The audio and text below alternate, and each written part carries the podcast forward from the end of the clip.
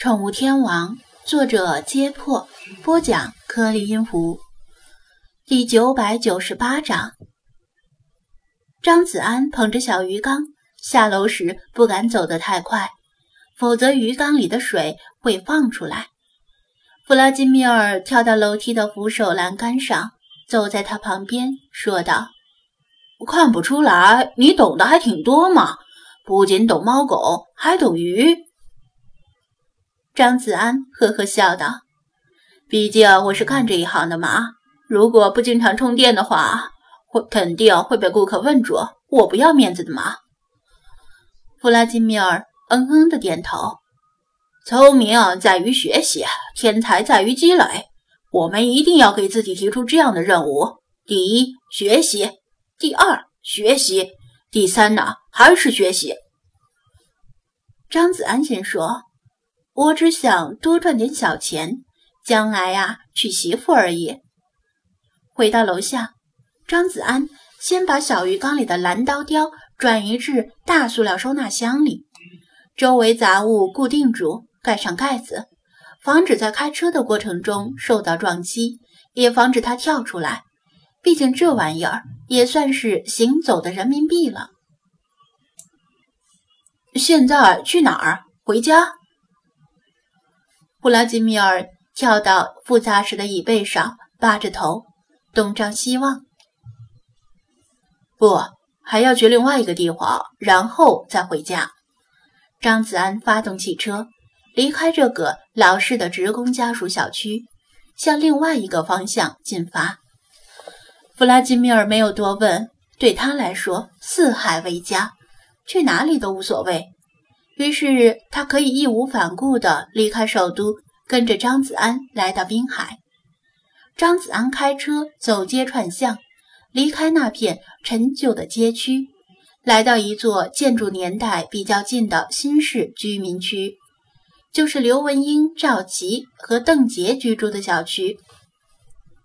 他打算来这里拜访一下刘文英，看看他是否从丧猫之痛里恢复过来，看看他的小女儿月月是否接受了猫猫已经死去的事实。毕竟，刘文英是他最早的一批顾客之一。如果没有他的光顾，他的店也许早已关门大吉。这个小区以高层住宅为主，居民数量较多。而且大部分都是年轻人，经济水平也比较高，因此内部的空地几乎全被停着的车辆占满。张子安转悠了半天，才算找到一个空位把车停下。这个空位正好晒着太阳，还好现在天气还挺凉快，否则过一会儿车里的温度就能做一盘水煮鱼了。你是跟我一起上去呢，还是留在下面？他指着三十多层的高层住宅楼问道。弗拉基米尔眯着眼睛，仰头看了看，还没来得及回答，就听到旁边响起一道诧异中略带沙哑的女声：“哟，看看这是谁呀？真是稀客！”张子安循声一看，只见一位衣着打扮。紧随时尚潮流的都市白领丽人站在身后，虽然他戴着很大的墨镜，几乎遮住了半张脸，但张子安仍然一眼就认出来，这不是赵琪吗？赵琪穿着一件很显身材的米白色风衣，以及同色系的遮阳帽，内搭颜色适合的衬衣，穿高跟鞋，一手拎着手包，一手拎着。印有名牌 logo 的购物袋，墨镜下的红唇分外醒目，容妆一如既往的精致。随着清风拂过，他身上淡淡的香水味儿也飘进了张子安和弗拉基米尔的鼻孔。啊切！弗拉基米尔打了个喷嚏，又揉了揉鼻子，换了个避风的位置站，躲开香水味儿。听到喷嚏声。赵琪也注意到了弗拉基米尔的存在，他把墨镜往下拉了拉，惊讶地打量着他。“哎呀，蓝猫，这是英短吗？跟我家的兰兰有些像啊！”不是英短，它是俄罗斯蓝猫，跟英短不一样的。再说，它哪里跟兰兰像了？你怎么看的？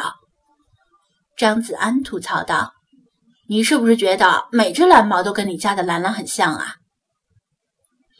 这俄罗斯蓝猫，我倒是第一次听说还有这种猫。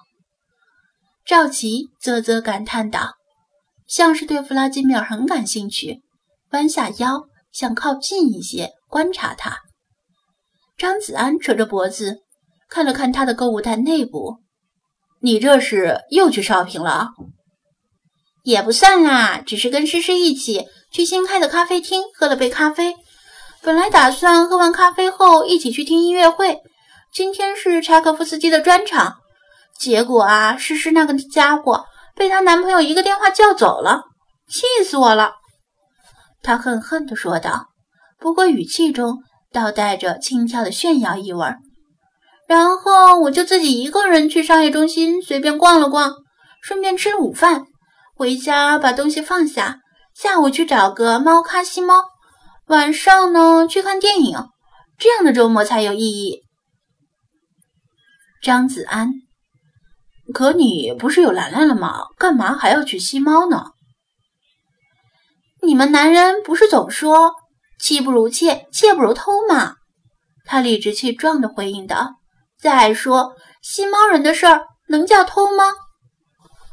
弗拉基米尔突然轻蔑地嗤笑一声，低声说道：“真是充满了小布尔乔亚的腐朽味道和低级趣味。”赵琪。他刚才是不是鄙视的斜了我一眼？没有，你看错了。张子安否定道。你确定？赵琪怀疑的盯着弗拉基米尔，他总觉得刚才那瞬间他的眼神很伤人。当然确定啊，你想多了。张子安随口敷衍道。虽然弗拉基米尔真的是在鄙视他的品味，但他不能承认呢，否则他肯定会揪住没完没了。他就是这种性格。他只是一只猫，怎么可能鄙视你呀？赵琪坚称道。可我看你店里那只金色的猫，总是在鄙视你。张子安。另外，虽然不关我的事，但我想打听一下，你晚上打算看什么电影？他问道。嗯，一部爱情片。说了你也不知道。赵琪重新把墨镜戴好。张子安郑重指出：“你应该知道，我店里的狗主演的电影正在火热上映中吧？”知道呀，但我对那种军人呐、警察的电影没有兴趣。他坦然说道：“张子安无声的叹了口气，低声嘟囔道：‘真是充满了小布尔乔亚的腐朽味道和低级趣味。’什么？你说什么？”赵琪没有听清，但从张子安的表情上看，他知道肯定没说什么好话，立刻气得柳眉倒竖。没，没啥，我随便瞎逼逼，你千万别往心里去，也千万不要对号入座。张子安一副死猪不怕开水烫的样子，厚着脸皮笑道。